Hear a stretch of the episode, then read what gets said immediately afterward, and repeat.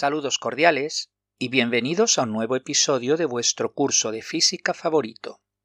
Algunos oyentes me habéis comentado acerca de los enlaces que hago en los comentarios, los cuales no se abren. Eso merece una cierta explicación. Cuando escribo el comentario al episodio para daros los enlaces, así como el correo electrónico, utilizo HTML. Para los que sabéis programación, son las siglas de Hypertext Markup Language, el lenguaje estándar para el desarrollo de páginas web. El problema viene cuando no todas las aplicaciones de podcast admiten el HTML. Muchas aplicaciones de podcast permiten la visualización correcta. Por ejemplo, Anchor, Breaker, Castbox, Google Podcast, Radio Public, Player FM. En cambio, en Spotify y Apple Podcast no funciona la página con HTML. Es decir, podéis leer el comentario sin problemas, pero los enlaces no permiten darle un clic y que os abra la página, y tampoco el correo electrónico. Vaya, hay que ver cómo pasa el tiempo. Ya vamos a empezar el tema 6, titulado Fuerzas y Materia. Este primer episodio lo dedicamos a la ley de Hooke, el segundo episodio a la presión y los sistemas hidráulicos. El tercer episodio lo dedicaremos a la presión en fluidos, esto es, en líquidos y gases. Pues sin más preámbulo, empezamos nuestro episodio de hoy dedicado a la ley de Hooke.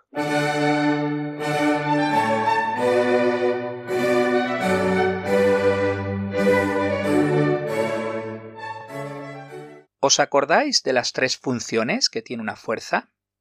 Puede cambiar la celeridad de un cuerpo, esto es, aumentar, acelerar o disminuir, frenar la celeridad del cuerpo. También puede cambiar la dirección de un cuerpo, como al girar la curva o realizar un movimiento circular. Finalmente, puede cambiar la forma y el tamaño de un cuerpo, como un muelle, una goma elástica o la plastilina. Ya hemos estudiado las dos primeras funciones, pero no la tercera. Cuando aplicamos una serie de fuerzas a un objeto, se produce una deformación en dicho objeto. Eso es debido a que en el objeto actúan una serie de fuerzas internas que intentan mantener al cuerpo unido. El conjunto de todas esas fuerzas internas lo denominamos esfuerzo o tensión. Existen varios tipos de tensión. La tracción, sobre el cuerpo actúan fuerzas que tienden a estirarlo. La compresión. Sobre el cuerpo actúan fuerzas que tienden a aplastarlo o comprimirlo. La flexión. Sobre el cuerpo actúan fuerzas que tienden a doblarlo. La torsión. Sobre el cuerpo actúan fuerzas que tienden a retorcerlo o girarlo sobre sí mismo. Y la cizalla. Sobre el cuerpo actúan fuerzas que tienden a cortarlo. Imaginad un muelle. Si aplicamos una pequeña tensión, por ejemplo colgando un peso sobre el muelle, éste se alarga. Si quitamos el peso, el muelle recupera su forma inicial. Decimos que el comportamiento del muelle es elástico. Si seguimos añadiendo peso, vemos que el muelle se alarga demasiado, de forma que si quitamos el peso, el muelle no recupera su forma inicial decimos que el comportamiento es plástico. Finalmente, si seguimos aplicando un peso enorme, el muelle se rompe. La mayoría de materiales tienen ambos comportamientos o regiones. Una zona elástica, donde el objeto recupera su forma inicial, y una zona plástica, donde el objeto se deforma y no recupera su forma inicial. Ejemplos de materiales elásticos son la goma elástica, la silicona, el nylon, el arco de flecha, la caña de pescar o el colchón. En todos ellos, al eliminar la tensión recupera la forma inicial. Ejemplos de materiales plásticos son la plastilina o la arcilla. En ambos casos, al eliminar la tensión, quedan deformados.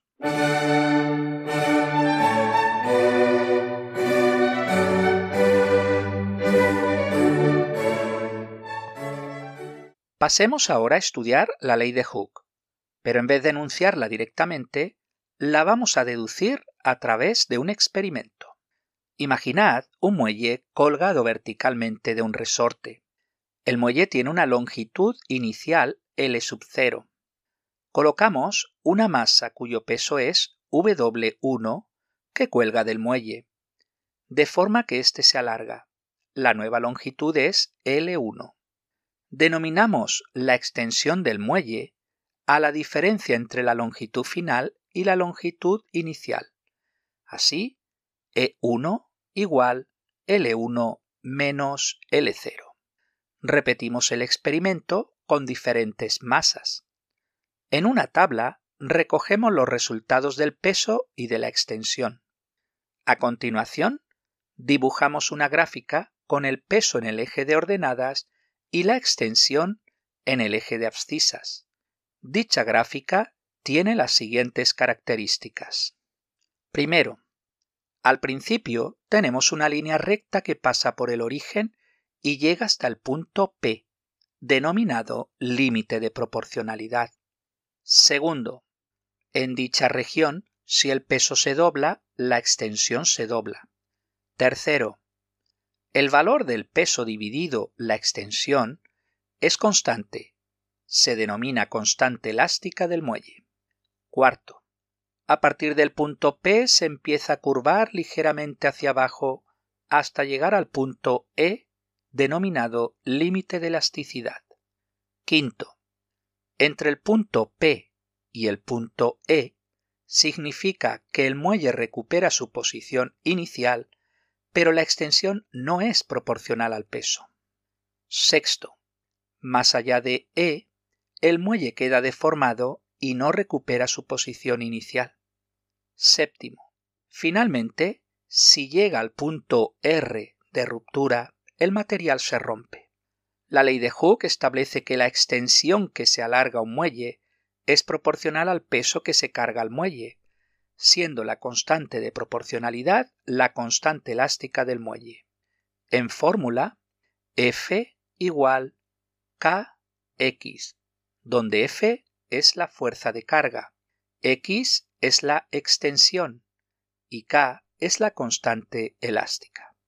Las unidades en el sistema internacional de la constante son el newton por metro.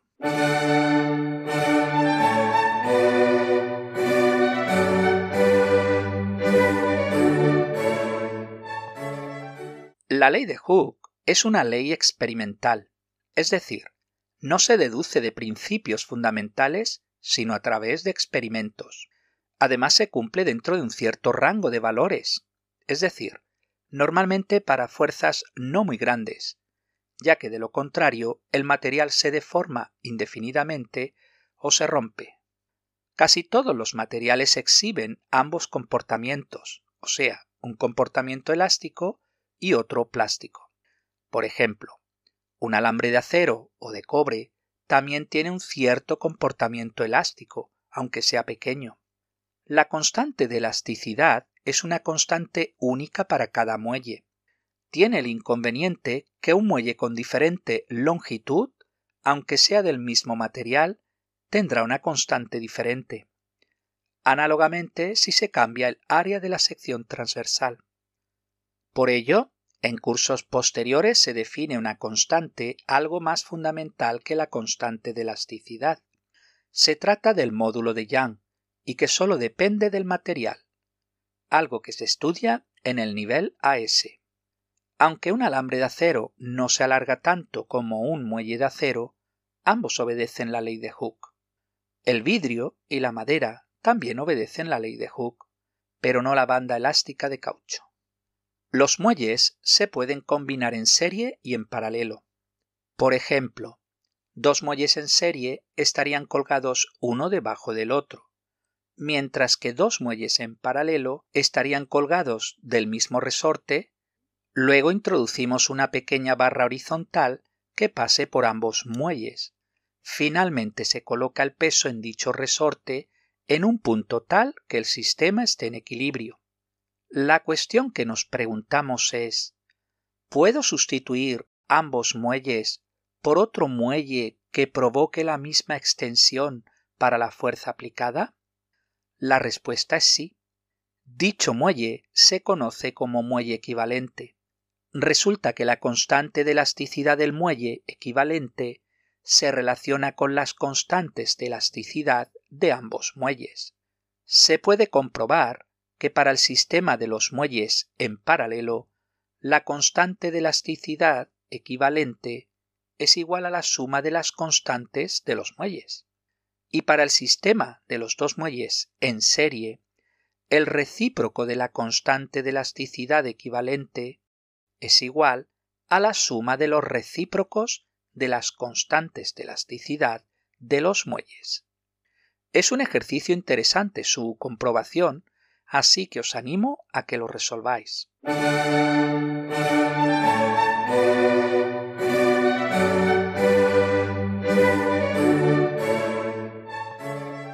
Pero, ¿quién fue este señor Hooke que desarrolló la ley que lleva su nombre? Se trata del científico inglés Robert Hooke, 1635 a 1703. Como veis, era contemporáneo de Isaac Newton, siendo apenas siete años mayor que Newton, con quien mantuvo una polémica que luego comentaremos. Niño frágil y enfermizo, era hijo de John Hooke, un clérigo de la Iglesia anglicana, y sus tíos eran ministros anglicanos. Con apenas trece años su padre muere, y es enviado a Londres como aprendiz del pintor Peter Lely, gracias a las dotes artísticas de Hooke. No obstante, abandona pronto el puesto de aprendiz e ingresa en la Escuela Westminster de Londres. Bajo la tutela de Richard Busby, allí aprenderá latín, griego, geometría, mecánica, construyendo sus propios artefactos, y música. Posteriormente, ya con 18 años, ingresa en la Universidad de Oxford, formando parte del coro. Allí ingresó como ayudante en el laboratorio del anatomista Thomas Willis. Poco después conoce al químico Robert Boyle, siendo su asistente de 1655 a 1662. Allí construye una bomba de aire. Al igual que Boyle, Hooke participó de las reuniones filosóficas del Colegio Invisible, y que en 1660 pasa a denominarse oficialmente la Royal Society. Hooke será nombrado el primer comisario de experimentos. En esa época desarrolla la ley de la elasticidad que hemos discutido en este episodio. En óptica construyó el primer telescopio gregoriano con el que observó la rotación de Júpiter. Descubrió la quinta estrella del trapecio en la constelación de Orión también dio una detallada descripción del planeta Marte. En 1665 publica su obra magna Micrografia, todo un hito en biología. En ella aparecen dibujos de las observaciones que Hooke realizó con el microscopio que él mismo construyó. Aparece por vez primera la palabra célula. Hace una interpretación de los fósiles siendo un precursor de la idea de la teoría de la evolución. Ese mismo año fue nombrado profesor de geometría en el Gresham College. Realizó estudios sobre la luz en óptica, aceptando una teoría ondulatoria de la luz, al igual que su contemporáneo Christian Huygens, y en contra de la teoría corpuscular de Isaac Newton. También dio una explicación a la difracción en 1672. En orología inventó el volante con resorte espiral, un componente clave en la construcción de los relojes. En meteorología inventó el barómetro de cuadrante, un termómetro de alcohol, un cronómetro mejorado, el higrómetro y un anamómetro, entre otros inventos. En 1666, Londres fue devastada con un gran incendio. Hooke, en colaboración con su amigo Christopher Wren, trabajó en la reconstrucción de la ciudad, topografiando la ciudad y contribuyendo al diseño de muchos edificios, como el Observatorio de Greenwich. Conocida es la disputa entre Hooke y Newton. Primero, por el fenómeno de los anillos de Newton, ya descrito por Hooke en su obra Micrografia, quien acusó a Newton de plagio, y posteriormente por la teoría de la gravitación de Newton. Hooke había introducido el concepto de acción a distancia y exigía a Newton crédito acerca de su idea, pero Newton no lo nombró en los principios. Los caracteres un tanto coléricos de ambos personajes no ayudaron en toda esta disputa. Según una leyenda, Newton mandó descolgar el único retrato que había de Hooke en la Royal Society y ordenó destruirlo. Sea cierta o no esta historia, lo cierto es que hasta la fecha no hay ningún retrato conocido de Robert Hooke. Tan solo el tiempo ha llevado a Robert Hooke al lugar que le corresponde, todo un polímata, considerado como Leonardo da Vinci de Inglaterra.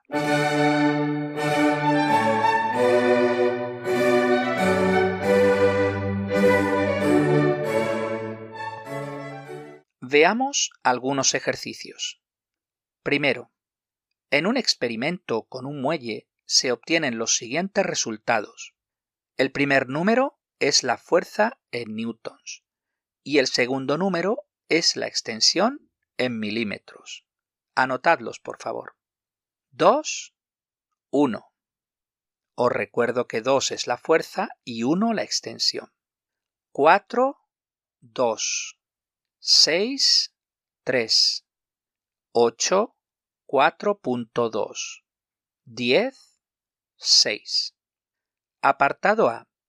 Dibuja la gráfica fuerza-extensión del muelle. Esto es, la fuerza está en el eje de ordenadas y la extensión en el eje de abscisas. Si ya lo habéis hecho, os habrá salido que al principio tenéis prácticamente una línea recta y poco a poco se va girando hacia abajo. Apartado B. Marca en la gráfica, primero, la región en la que se cumple la ley de Hooke.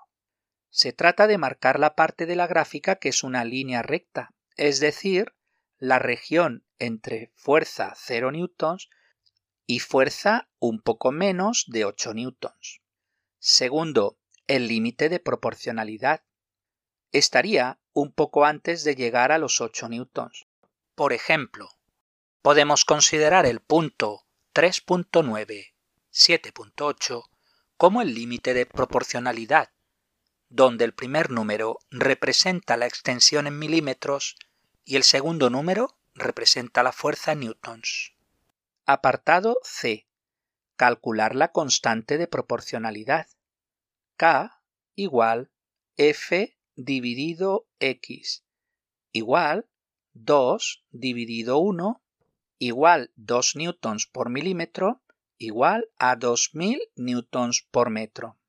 Ejercicio número 2. Apartado A calcular la constante de elasticidad de un muelle que se alarga 10 centímetros por una masa de 2 kilogramos. K igual F dividido X igual 2 por 10 dividido 0.1 igual 200 newtons por metro. Fijaros que la fuerza es el peso, masa por gravedad, de ahí que haya multiplicado la masa de 2 kilos por el valor de la gravedad, que es 10. En cuanto a la extensión, que son 10 centímetros, lo he pasado a metros, 0.1 metros. Apartado B. La longitud inicial de un muelle es de 20 centímetros. Al aplicar una fuerza de 0.5 newtons, el muelle se alarga a una longitud de 30 centímetros. Calcular la constante de elasticidad del muelle. K igual F dividido X igual 0.5 newtons dividido 30 menos 20 por 10 elevado a menos 2 metros igual 5 newtons por metro. Apartado C. El muelle del apartado anterior se alarga hasta los 40 centímetros. Calcular la extensión y la fuerza aplicada. 1.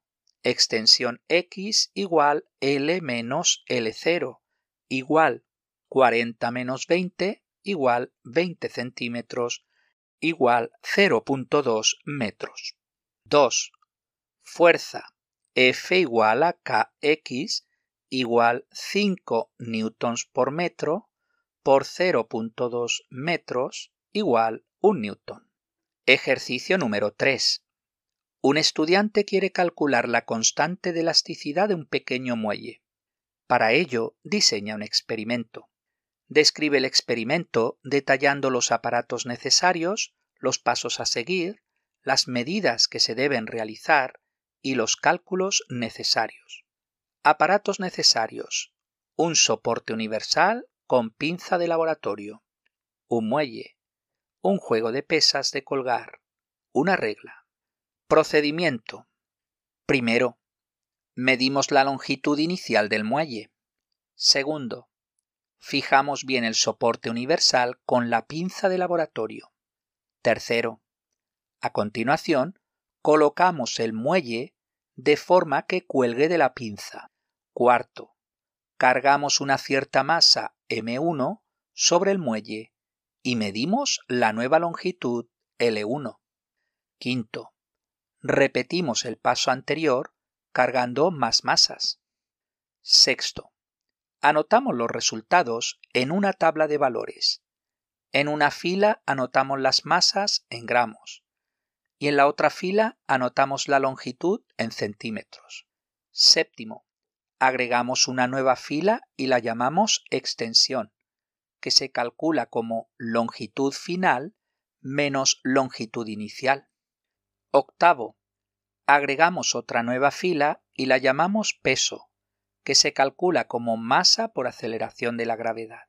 Noveno, dibujamos una gráfica colocando en el eje Y el peso en newtons y en el eje X la extensión en centímetros.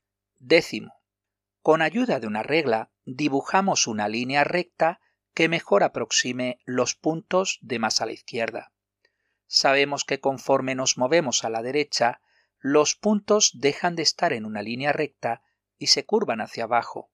Dichos puntos no los tendremos en cuenta en el estudio, porque precisamente queremos estudiar la región de proporcionalidad donde se cumple la ley de Hooke. Y onceavo, una vez dibujada la recta, calculamos su pendiente. La pendiente es precisamente el valor de la constante de elasticidad del muelle. Pues hasta aquí el episodio de hoy.